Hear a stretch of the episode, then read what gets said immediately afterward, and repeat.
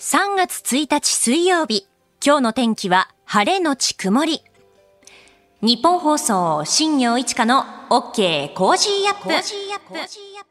朝6時を過ぎました。おはようございます。ニッポン放送アナウンサーの新行市佳です。おはようございます。ニッポン放送アナウンサーの箱崎みどりです。あなたと一緒にニュースを考える新業一華の OK コージーアップ。今週1週間は飯田浩司アナウンサーが休暇取得中ということで、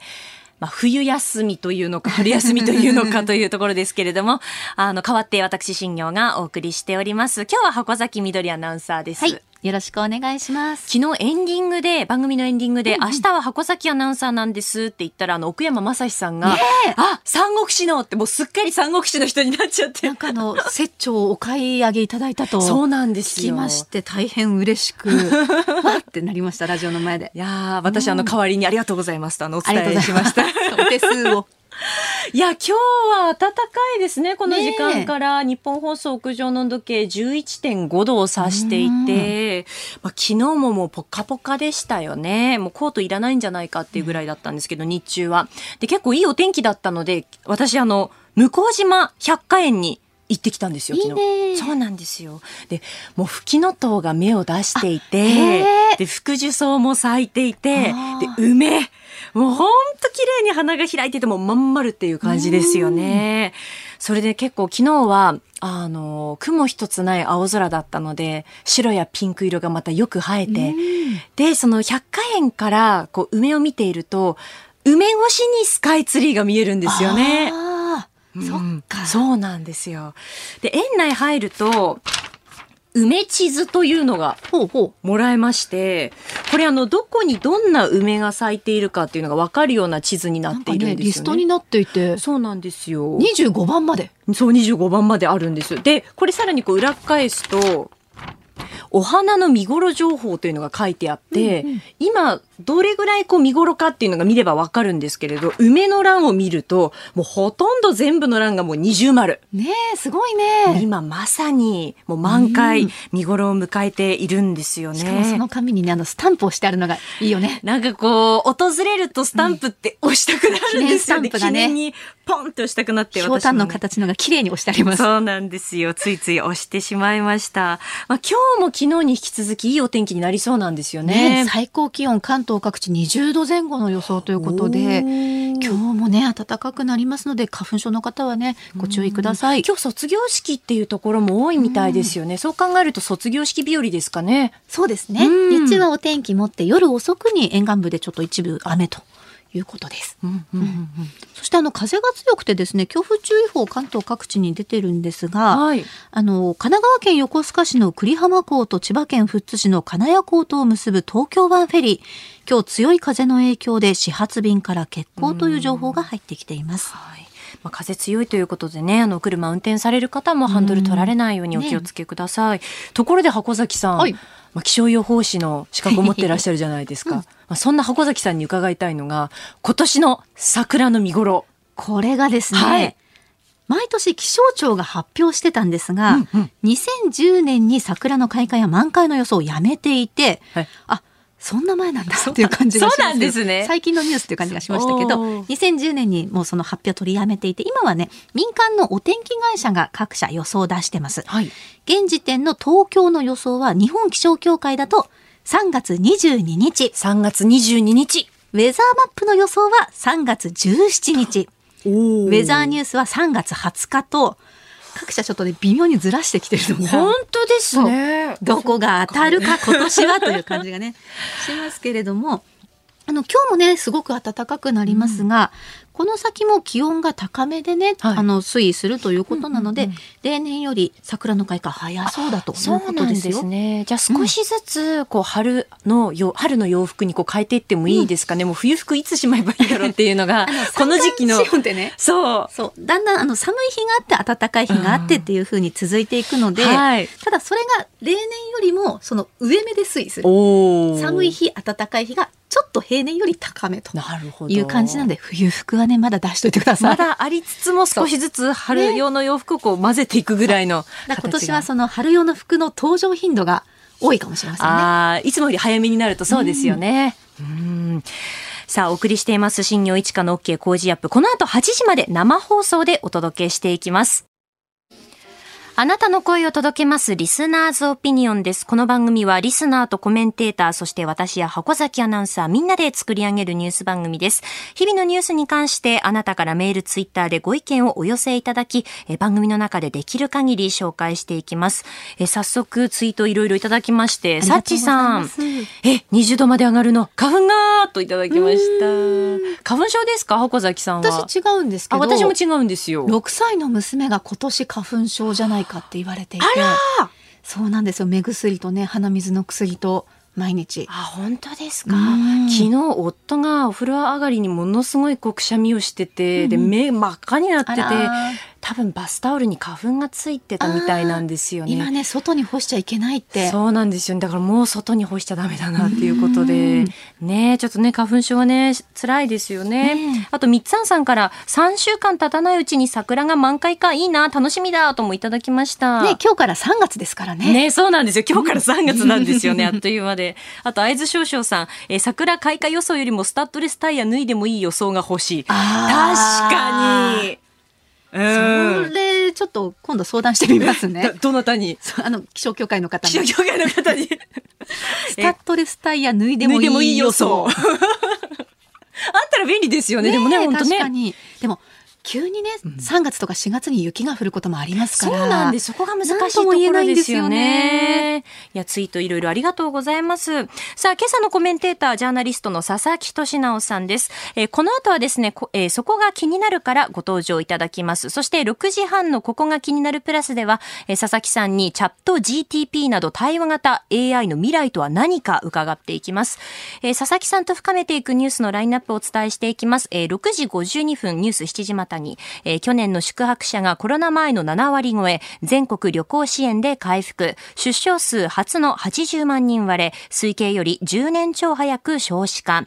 えー、おはようニュースネットワーク1本目のニュース、新年度予算案衆院通過年度内に成立へ、過去最大の114兆円余り。えー、2本目はベラルーシ大統領が中国を訪問というニュース。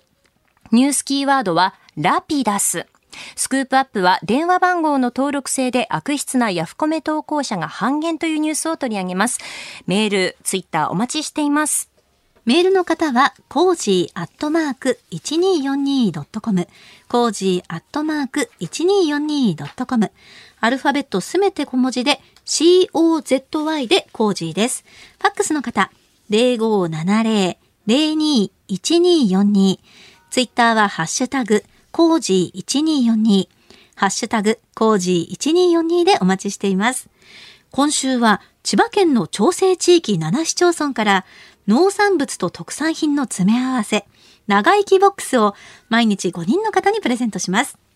Cozy Up の番組ホームページにプレゼント応募フォームがあります。こちらに住所やお名前、電話番号を入力してご応募ください。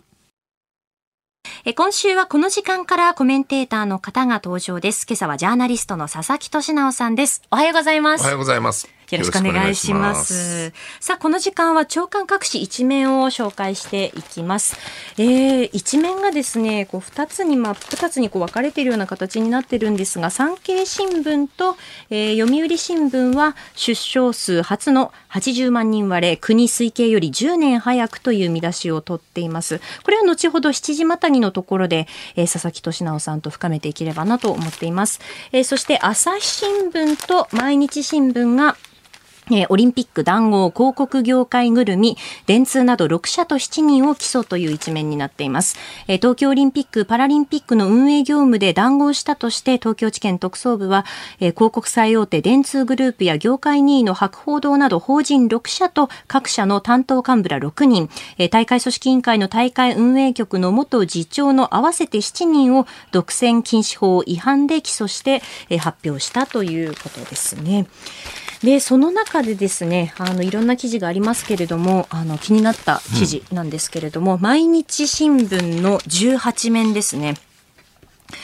東京駅近くでシベリア抑留資料展、苦難伝える品々90点という記事なんですけれども、えー、シベリア抑留の実態を伝える資料展が、えー、東京駅近くの商業施設切手で開催されているということで、えー、あの映画ラーゲリより愛を込めての上映に合わせて、えー、アクセスがしやすい東京駅近くの会場で開催することで、より多くの人にこう史実を知ってほしいということで、えー、企画されたということです。えー、抑留者たちが現現地で手作りした食器や残した手記など、えー、複製およそ90点を展示しているということで、えー、私この映画を見てきたんですね先日、うん、どうでした？あのそうですね。うん、まずちょっと話の内容をちょっとさ、あの、簡単にご紹介しますけれども、二宮和也さんが主演されていて、えー、二宮さんが演じていらっしゃるのが、その山本畑夫さんという方で、強制収容所の中で、まあ、日本の文化とか、うん、えー、帰国への希望を、こう、同じ日本人抑留者のみんなにこう伝えて精神的な支えにこうなっていたという方で、で帰国は叶わなくてこう収容所の中で亡くなられるんですけれども、うん、病死されるんですけど、その遺書を山本さんに励まされた人たちがどうこう伝えていくか、日本で待つ家族にどう伝えていくかというふうな内容になっていて、まあ、平日のお昼ぐらいに見てきたんですけど10代とか20代ぐらいの女性の方非常に多くて。でもうあちこちからこうすすり泣きが聞こえてくるんですよね。でこう見ていて辛い描写も胸が締め付けられるシーンもいくつもあるんですけれどその中でも山本さんがこう同じ抑留者のみんなをこう励まし続けて、こう文化であったりとか、どこかその苦しい状況の中でも希望とか心の支えっていうのをこう見出していくっていう部分に、すごくこう考えさせられるものがあってですね、あの、やはりその、ロシアがウクライナを侵略している今、この映画を通して知るっていうことそれをきっかけとして知るっていうことって本当に大切だなと感じましたね。これ原作があって、うんはい、平見淳さんってねもう亡くなられたノンフィクション作家が1980年代終わりぐらいに書かれて、まあ、親ノンフィクション賞とかね有名な賞をいくつか取られてるんですけどあのシベリアの強制収容って意外にその当時まではね80年代90年代よく語られてたんだけど、はい、最近あんまり言われなくなってる感じが僕はすごくあって、うんえー、だそれをね今回映画化したってなかなか画期的だと思うしそれをね結構今新業さんおっしゃったように若い人が見に行ってるってなかなかすごいなって感じもするんですよね。うん、でおっしゃったように多分ウクライナ侵攻の影響っていうのは多分あるんじゃないかなと。あれでねほらそのウクライナの占領地に住んでる子供たちがロシアに強制的に連行されたりとか、はい、まあいろんな目に遭ってるって話が多分それがこのシベリア抑留にね重なってると、うん、これ、まあ、戦時の捕虜なのである程度労働させられるっていうのはねしょうがない部分があって日本日本軍もね当時あのイギリスやオランダのえー、将兵を捕虜にしてそれに強制労働させて結構問題になってるわけですよね。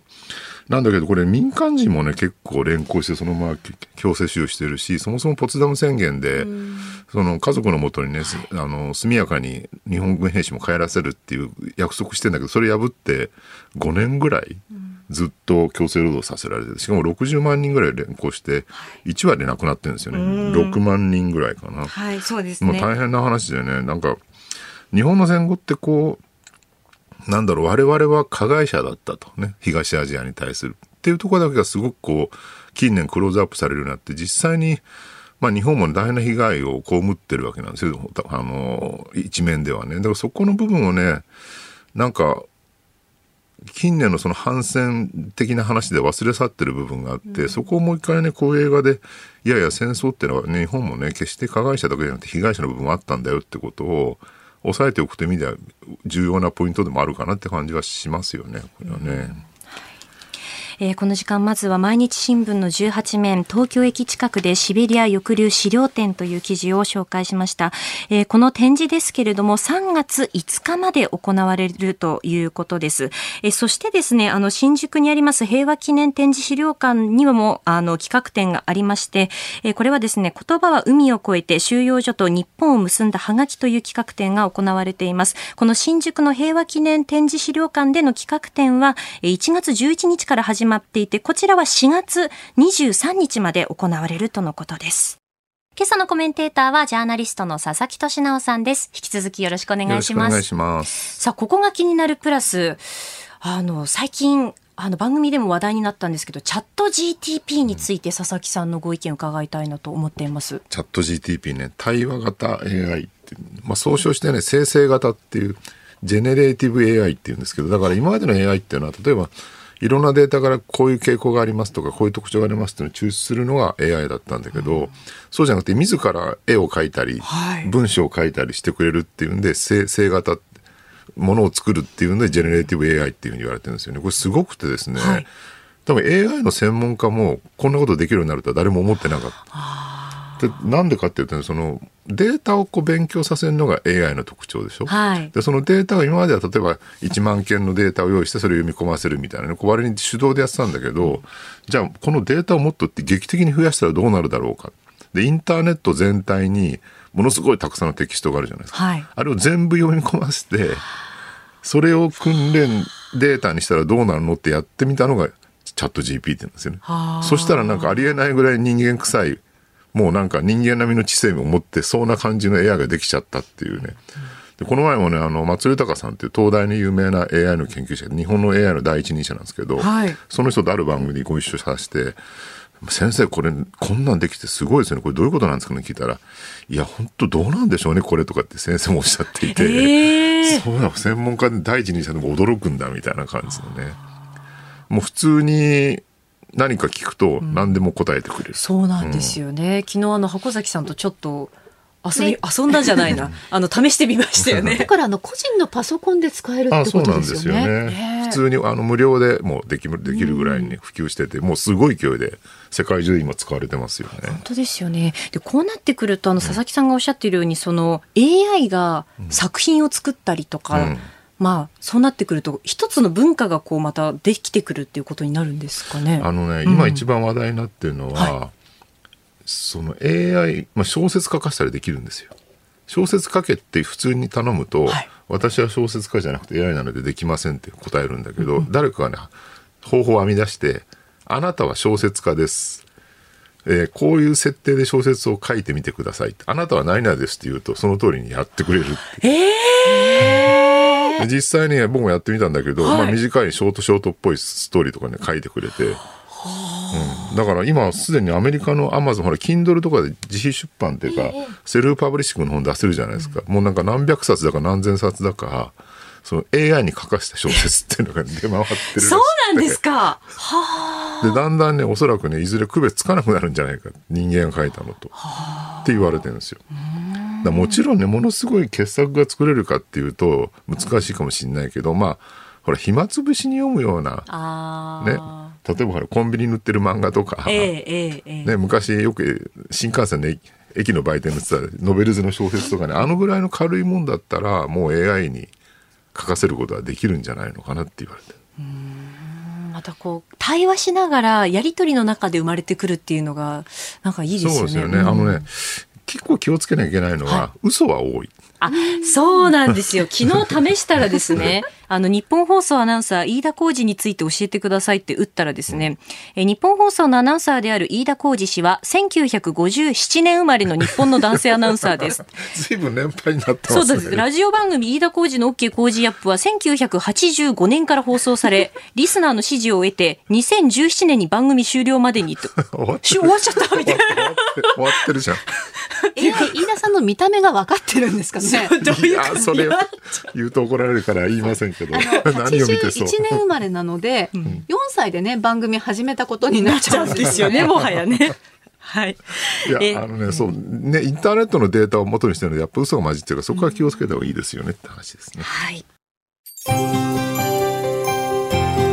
お聞きの配信プログラムは日本放送飯田浩司の OK コージーアップの再編集版です。ポッドキャスト YouTube でお聞きのあなた、通勤や移動中に最新ニュースを押さえておきたい方、放送内容を少しでも早く知りたい方。スマホやパソコンからラジコのタイムフリー機能でお聞きいただくと放送中であれば追っかけ再生も可能ですし放送後でも好きな時間に番組のコンテンツを自分で選んでお聞きいただけます。毎朝6時の生放送では登場するコメンテーターの最近の活動はもちろんたっぷりとニュース解説をお送りしていますレギュラーコメンテーターに加えて専門家と随時つないで掘り下げてお送りしています。ニッポン放送のエリア内でお聞きの皆さん radiko radiko のタイムフリーでチェックしてください。ツイッターでは最新情報を発信中。ぜひフォローして番組にご参加ください。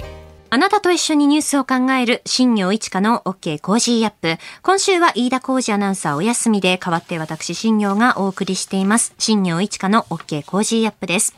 この時間はコメンテーターと7時をまたいでニュースを掘り下げていきます。今朝はジャーナリストの佐々木俊直さんです。それではまずは株と為替の値動きをお伝えします。2月28日のニューヨーク株式市場のダウ平均株価は、前の日に比べて232ドル39セント安い32,656ドル70セントで取引を終えました。ハイテク銘柄中心ナスダック総合指数は11.44ポイント下がって1万11,455.54でした。一方、円相場は1ドル136円20銭付近で取引されています。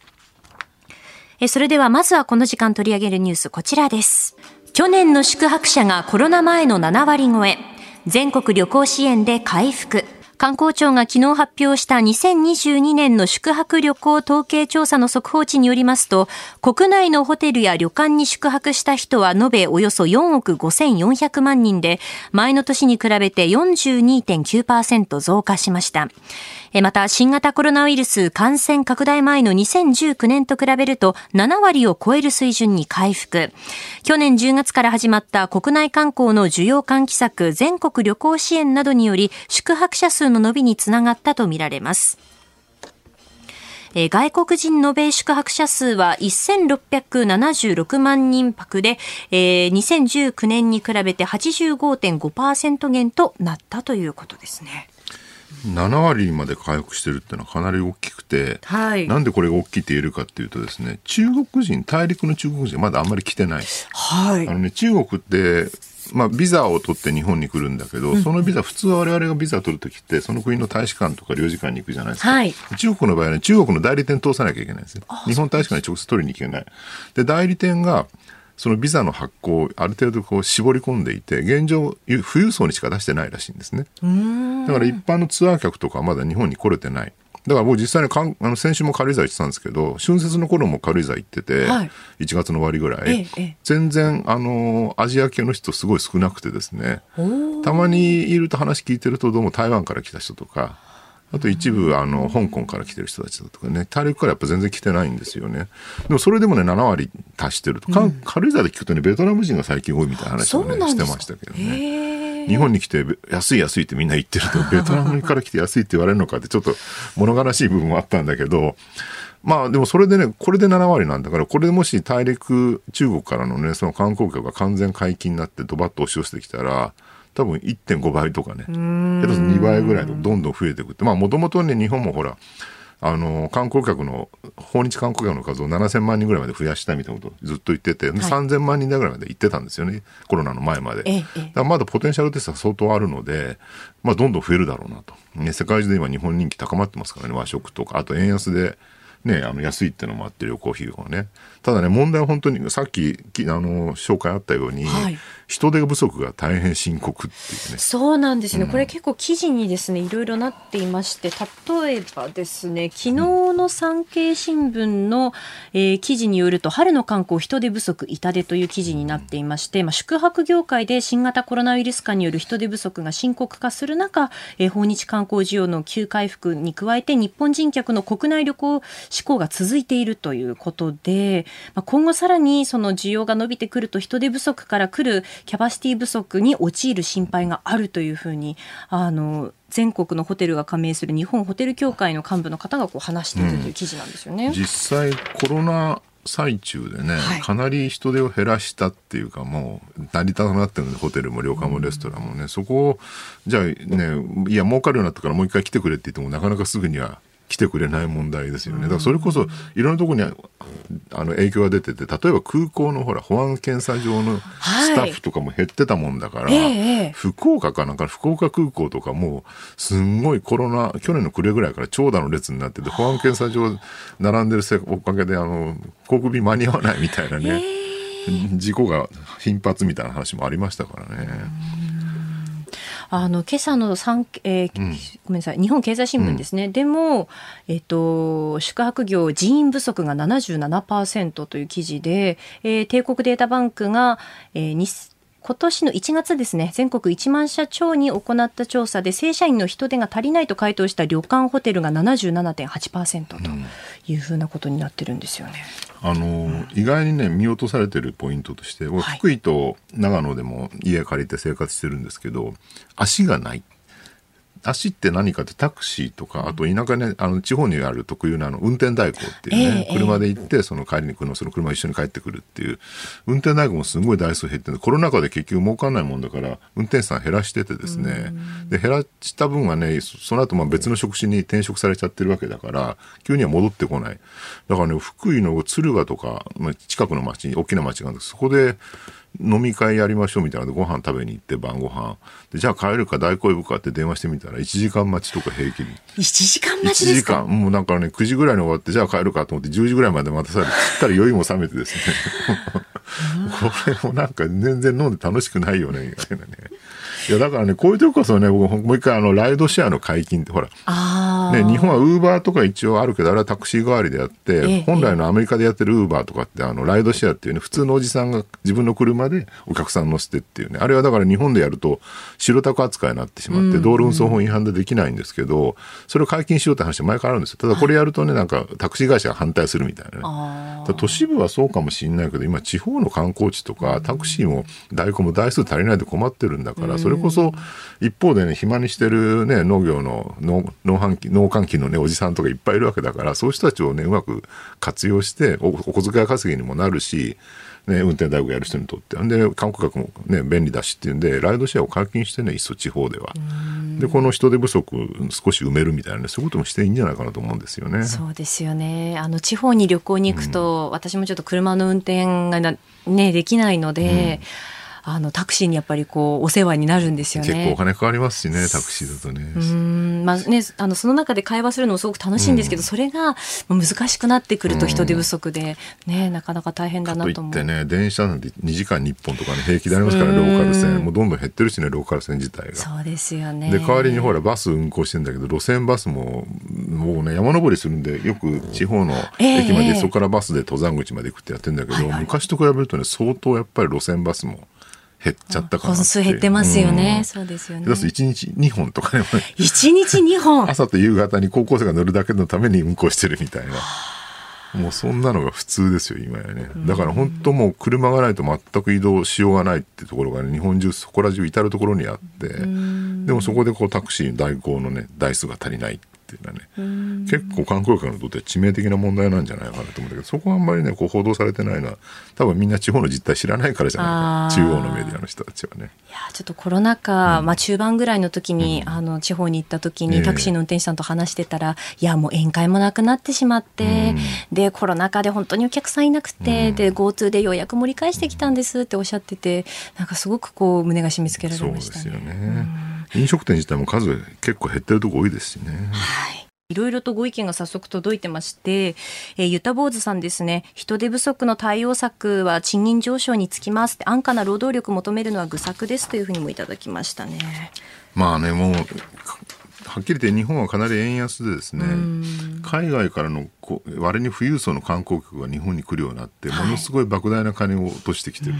それこそ北海道のニセコなんて、なんか我々の感覚で言うとね1泊5万円とかですごい高級なホテルだけど、えー、もう10万超えるホテルが山いっぱいできてるっていう状況でもう日本人は泊まれないよねっていうぐらいのね。まあ、そういうところでとにかく賃金を上げていって高級なサービスをちゃんと提供しますと、はい、その代わり日本人のスタッフにも給料ちゃんと払えますみたいなところを起爆剤にして賃金賃上げとですねその韓国の誘致みたいなの同時にやっていくみたいな方向も考えた方がいいんじゃないかなと思いますよね。うんえー、そしてヨッシーさんからはホテル観光業だけじゃなくて製造業も人手不足深刻ですといただきました。人手不足だから給料上げるんですよ。そでそれやらない限りいつまでもデフレマインドから脱却できないので、はい、だ人手不足人手不足で言いながら給料払えませんって言ったらそれいつまでも経済回んないよねって話ですよね。さあ続いてはですねあの今日は長官でも一面を取っているところが多いニュースなんですけれども出生数初の80万人割れ推計より10年以上早く少子化というニュースですね。結構大きく報じられてますね。そうですね、これでもね、なかなか難しい問題で、はい、まあ、実際、対策、少子化対策をね、まあ、ほら、岸田首相が異次元の少子化対策とかって言って、まあ、その、子供を育ててるね、世帯に対して支援をするみたいなことやってるんだけど、どこまで効果があるのかっていうと、結局なんで少子化が進んでるのかっていくつか要因があって、日本の場合一つ言われてるのは、そもそも結婚したカップルが子供を産むか産まないか悩んでるわけではなくて、多くの場合は結婚するその前提の結婚までまず行き着かない。給料が安すぎて非正規雇用が非常に増えてる。アンダークラスと言われるような年収200万円以下の層が、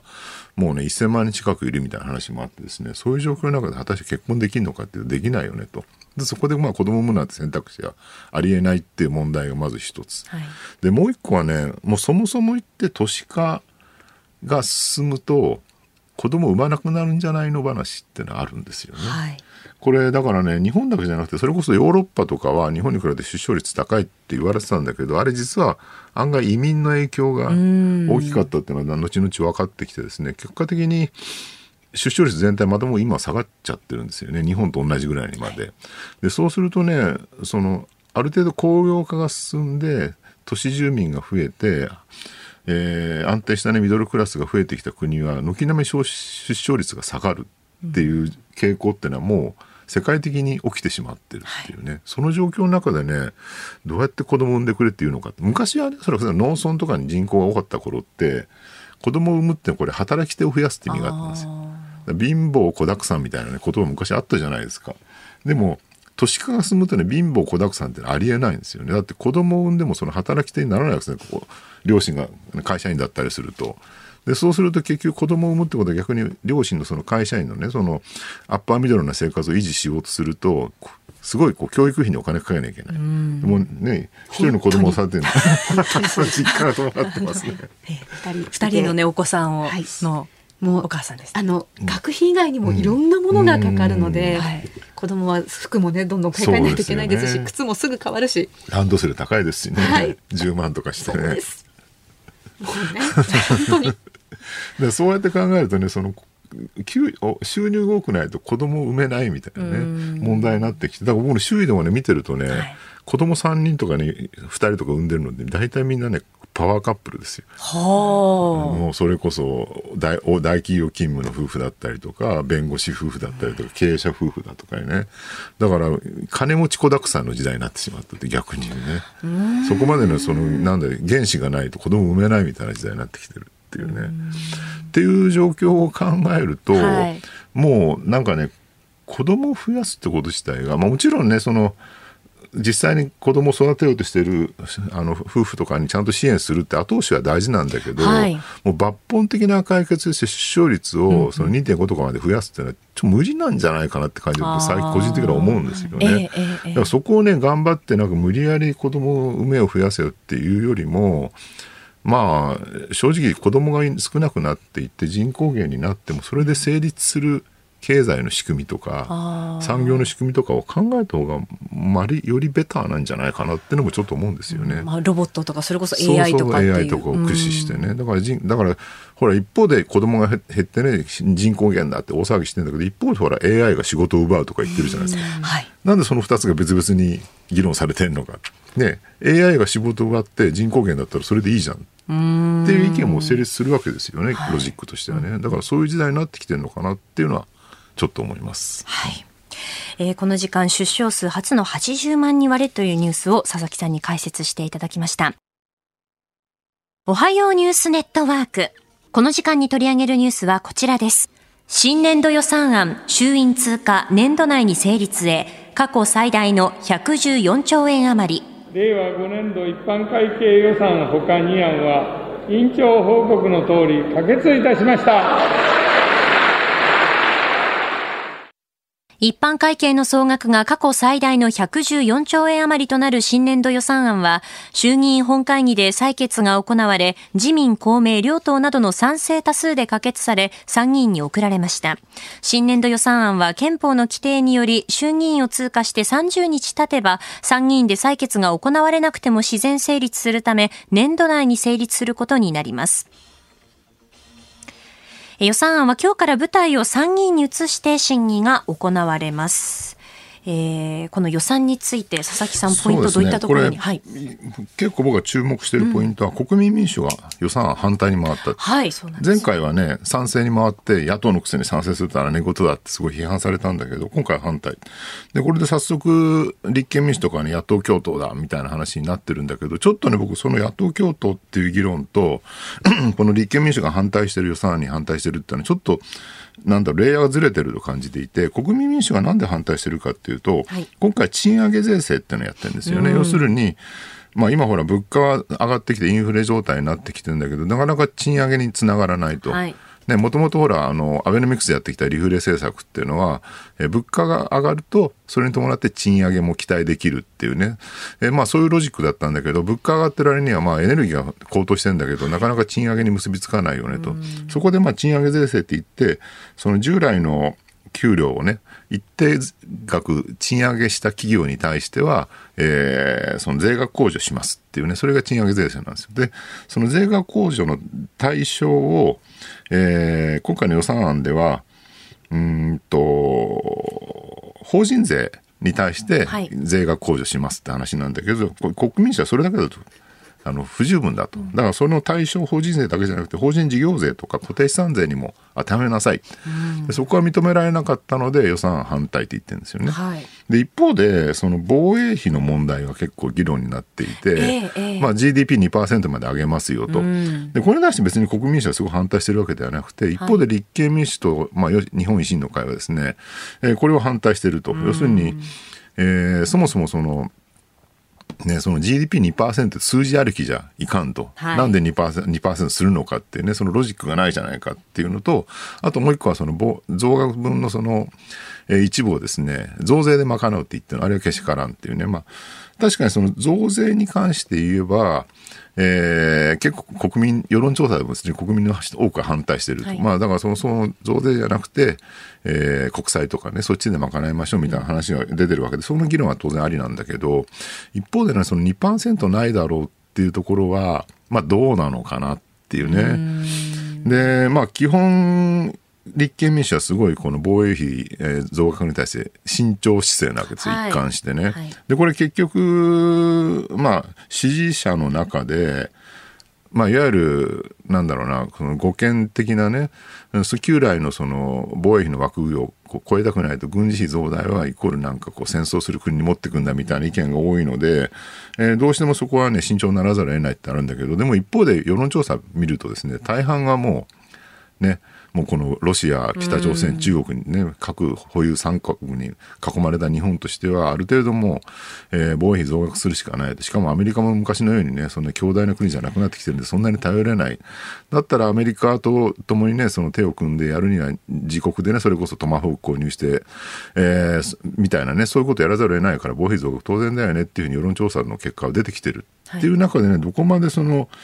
えー、防衛力強化に慎重な姿勢を貫くのかっていうところはねすごく悩ましいなと。でこれを言えば言うほど多分従来のその固定層というかですね立憲民主党の強い支持者にはそうだそうだって言われるかもしれないけどそれ以外のねところへのそのなんだろう支持がね広がらないそうするとやっぱりねそのなんだろう政権交代可能な野党にはなれないっ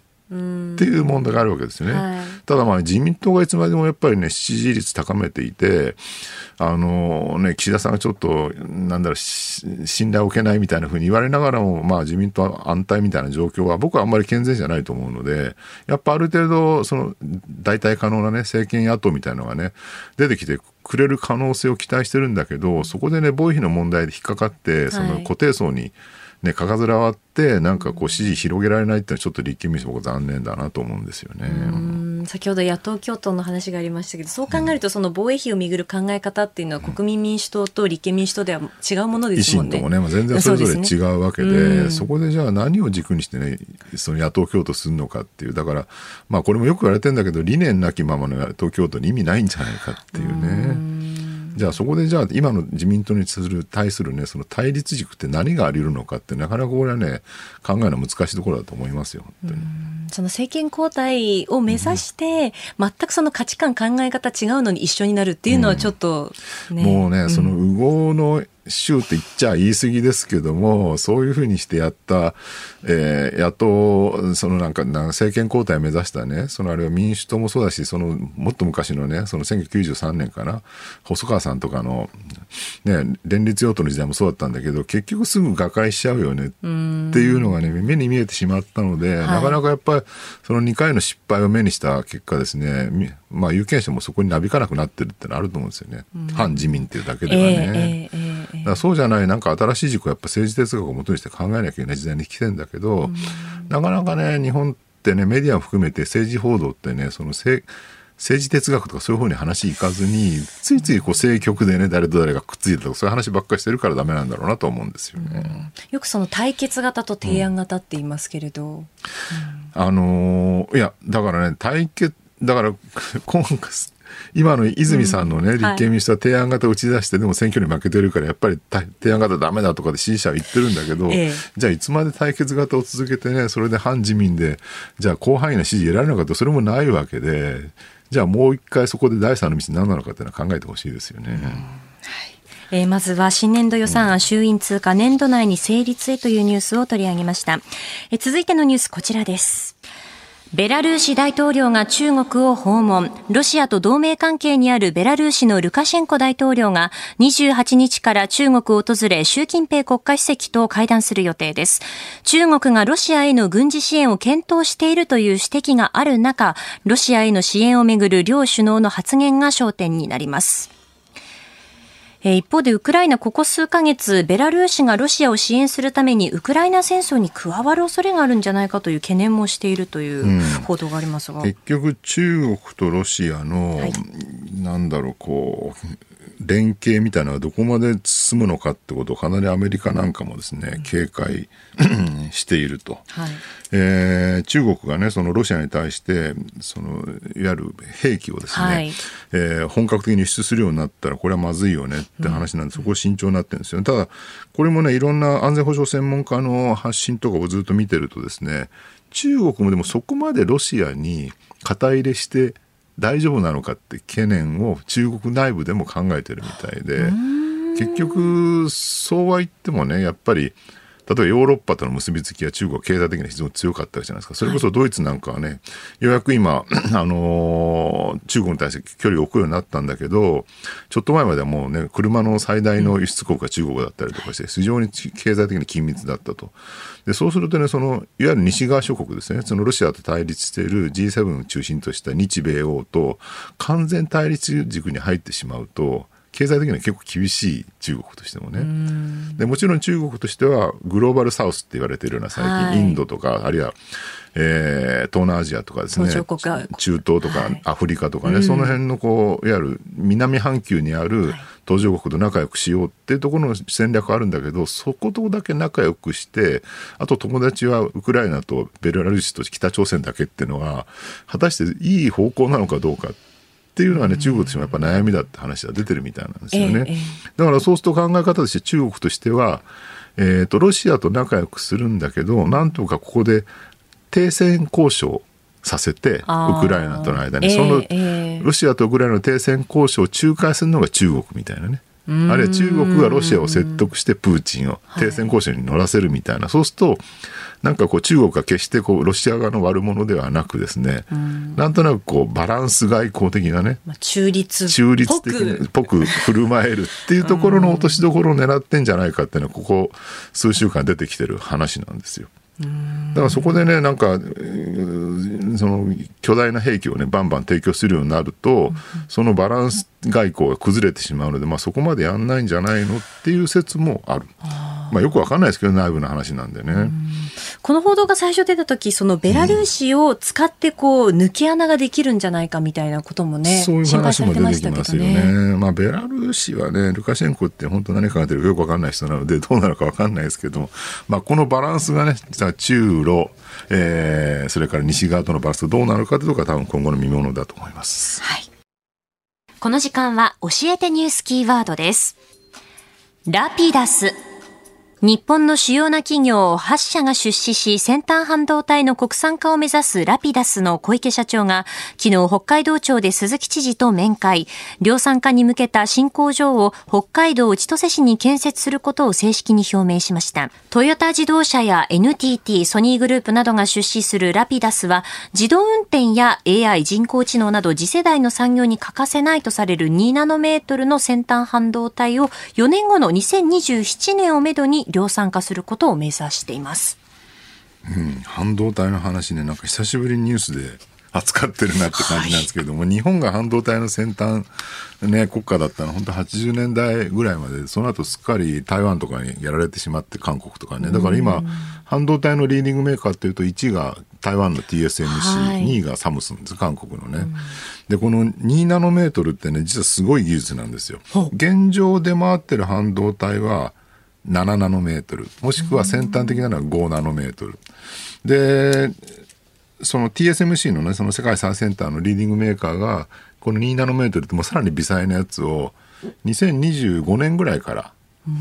工場で生産しますってことを言っていて、はい、でそれと同じものをね日本のラビダスが作ろうとしてるっていう。ただねこれ結構専門家の間からも本当にそんなのできんの？ってね。要するに日本はもうその半導体日本語知れるのから撤退して早長い年月経っちゃってるので、えー、できるかできないかかなり心配だよねっていうね。だからその TSMC でさえも2020年ぐらいから開発始めて5年かけて。ね、作るって言ってるのに日本がねわずかそんな、ね、5年ぐらいでねその今からね作れるのかうん、TSMC 並みのスピードで作れるのかって言ってちょっと疑問だよねって言ってる人は結構いらっしゃるようですね、うん、専門家の間でもね。あとまあそうは言いながらねもう一個大事なのは日本はあの経済安全保障の観点っていうのがすごい重要になってきていて、はい、まあ TSMC ってほら台湾のメーカーじゃないですか、ええ、ね、これがもしね中国が台湾侵攻なんて起こしてしまう。しかもそれが2025年とか2027年とかね数字を切って言われてきてでもしそうなってきたら半導体供給が止まってしまう可能性があるっていうね、ええ、状況なんですよだったらそこを経済安全保障の観点から、まあ、政府も言ってるように日本でねある程度半導体作れるような体制を整えた方がいいんじゃないのっていうのはごくまっとうなロジックなんですよね。しかもそれが、ね、台湾がひょっとしたら侵攻されるかもしれないってよく言われてる2027年と同じ時期になってるっていうのは、これは偶然の一致なのか、それともそういう政策的な判断なのかっていうのは、ちょっと気になるところではありますよね。そうですよね。うん、で、ただね、その作れるのかどうか議論でいうともう一個言われてるのは、ええ。まあ、TSMC にしろサムスンにしろねその半導体そのものを作る能力は彼らが持ってるんだけどその TSMC やハスムスに対して素材とかあと製造工程のそのなんかこうえー、となんだろう機械とかですね、はい、そういうのを実は輸出してるのは日本だったりするんですで日本がいないと実は、えー、半導体製造が成立しない。で日本ってね割にそういう国に今なっていてそれこそ、えーなんだろう、世界的に見ると電機メーカーとかね、もう日本は配線とか言われてね、全然昔みたいにね、世界、他の国のホテルに行くと必ずソニーのテレビが置いてあるみたいな、ああいうのはなくなっちゃって、全然ダメになったように見える。でも実際にはその iPhone にしろ何にしろそうなんですけど、日本がね、部品とか、ね、モジュールとか供給してるケースってすごく多くて、つまり、中間材って言うんですよ。最終消費財と中間材、原材料って3つあって、で、原材料から中間材になって、中間材が部品とかモジュールですよね。で、それが最終消費財に変わると。で、最終消費財を作るのはもはや、アメリカとかね、えー、あるいはまあ韓国、中国とかになってきつつあるんだけど、中間材はやっぱり日本が圧倒的に強いって言われる。だから日本は目立たないけど、世界の製造業を支える国になってきてる。それで食ってるっていう現状なんですよね。なので、TSMC がもし仮にね、まあ、稼働しにくくなるような状況えー、大変危険な状況が起きたとしても、その日本の素材製作あの製造能力だったりとかね、その、はい、えー、加工装置製造能力をもってすれば、最終消費財である半導体もそこで作れるようになるんじゃないかっていう議論もやっぱりあるわけなんですよね。だからまあ、やれるんならやってみようじゃないかっていうところの心意気としては僕は応援したいなと思うんですよね。あの半導体のその製造の過程っていうのはなかなか複雑だと言いますよね。うん、ものすごい複雑で、もうね、えー、一般人に追いかけられない ややこしい話難しいんですよこの半導体の話ってね、うん、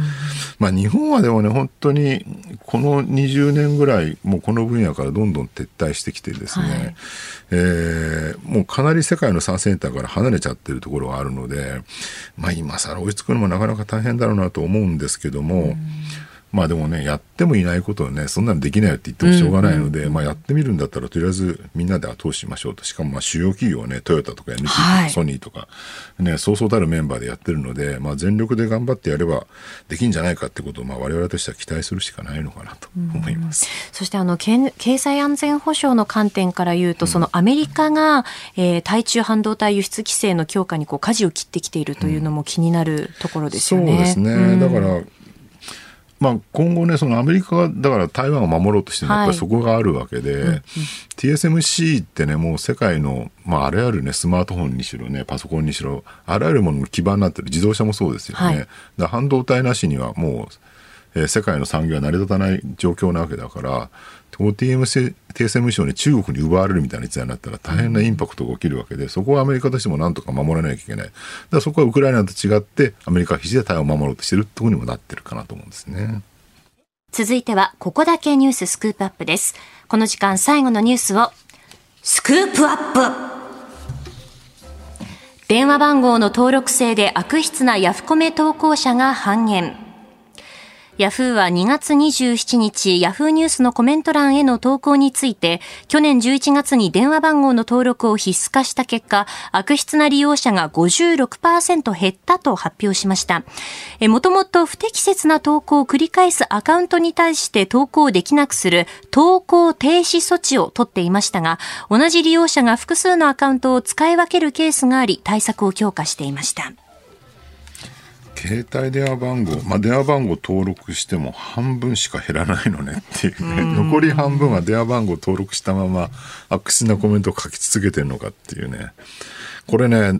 ヤフーニュースのコメントって、あの、荒れやすいのは理由があってですね、はい、反論されないから。あツイッターとかはね、はい、結局ツイッターって誰かを非難して炎上させるみたいなのあるんだけど、一方でその非難してる側が、なんかおかしなこと言ってると逆に非難してる側も批判されるじゃないですか。ね、常にこう巻き込まれるんですよツイッターって自分のアカウントを持っててね。だからなんかこうあんまりうかつなことを言えないってのはあって逆に自分が誰かを批判してるつもりでも気がついたら自分の方が炎上してるみたいなケースも結構あるからだんだんだんだん文化としてまだツイッターも日本で普及して10年ぐらいになるわけですけどだんだんね少しこうそこの制御が効くようになってきてるところも若干あるところがねヤフコメってヤフコメにこうねこうなんか匿名な感じで電話番号登録するの別にどこ誰か分かんないからわーっとこう悪いこと書いてもそれに対して反論ってコメント上ぐらいでされるかもしれないけど基本的にほとんど反論ないんですよね。でそういう構造だとね荒れやすい。で同じような構造なのは例えばハテナブックマークっていうのがあって、はい、これもハテナって会社がやってるそのいろんな面白い記事みんなでピックアップしましょうそれにコメントつけられるっていうそういうサービスなんだけどここもねも荒れまくっててすごいですよね。もういいコメントももちろんあるんだけどもわけのわからん罵倒が山ほどあってですね。であともう一個アマゾンレビュー。アマゾンのね書籍とかのレビューとかもね、はい、もうなんだろう。あそこでねいい本探すには罵倒とだから星5つと星1つが両方あるのを選んだ方がいいとか言われてるぐらいで批判されてる方が面白い本が多いっていうね。僕の本もなんかね自分ひどいこと書かれるので最近アマゾンレビュー一切見ないようにしてんだけど前もね星一つがついてて何書いてんだろうって開いてみたら届いたのに本が破れてましたって書いて、それ俺か、俺の責任じゃないじゃんっていう。そうですね、それは。本の中身についてね。中身について書いてほしいよねっていうね。だから結局そのアマゾンレビューもこの、えー、ハテナブックマークも、そしてこのヤフコメもですね、反論されないので書きたい放題っていう構造になってるから、書きたい放題のところにみんな集まってきて書きたい放題するっていうね。で、なんでここまでね、書きたい放題するのか、電話番号登録してまでっていうね。はい、で、なんだろう、自分で多分ね、悪いことやってるって意識はないんですよ。ね、悪質なヤフコメ投稿者が半減っていうふうにヤフーが発表してんだけど、はい、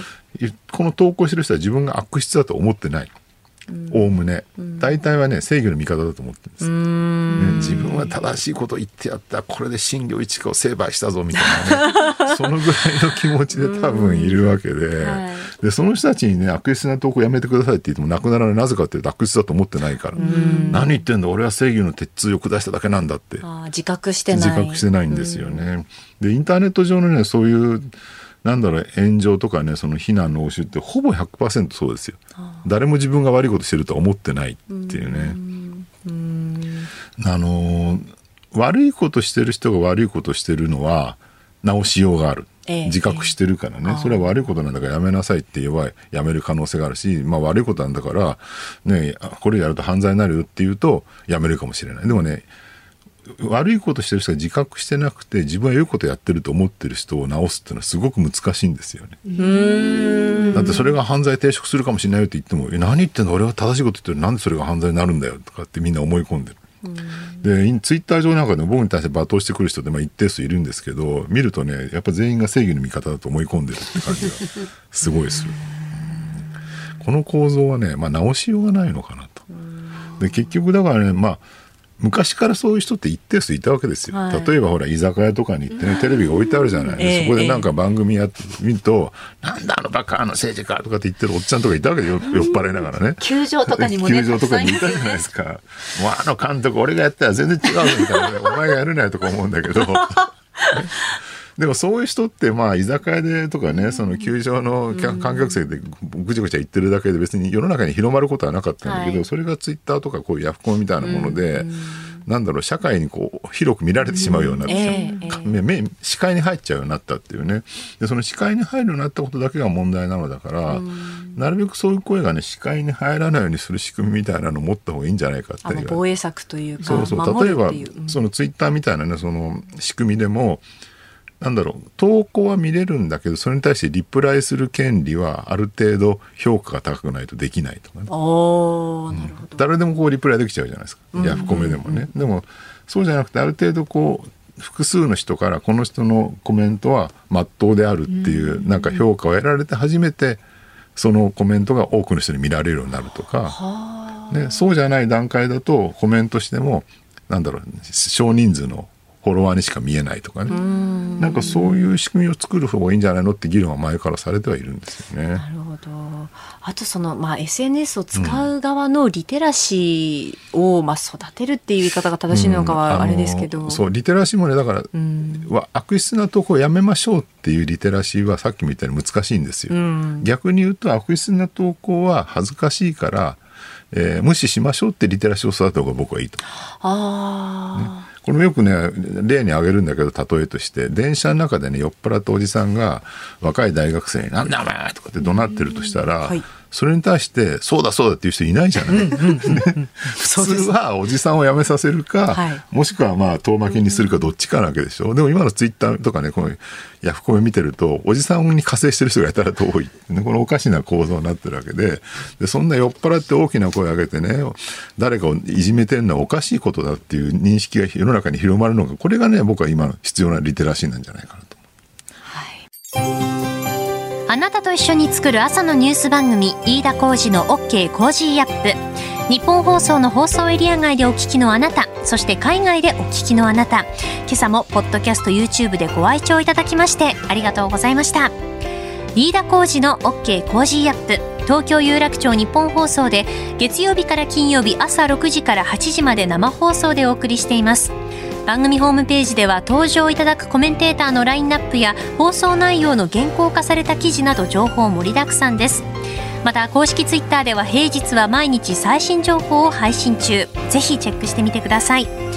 そしてもう一つ飯田浩司アナウンサーが「夕刊フジ」で毎週火曜日に連載中。飯田浩二の「そこまで言うか」こちらもぜひご覧になってください。忙しい朝そして移動中ニュースを少し深く知りたい時ぜひ AM、FM、ラジコはもちろん日本放送のポッドキャスト YouTube でお楽しみください。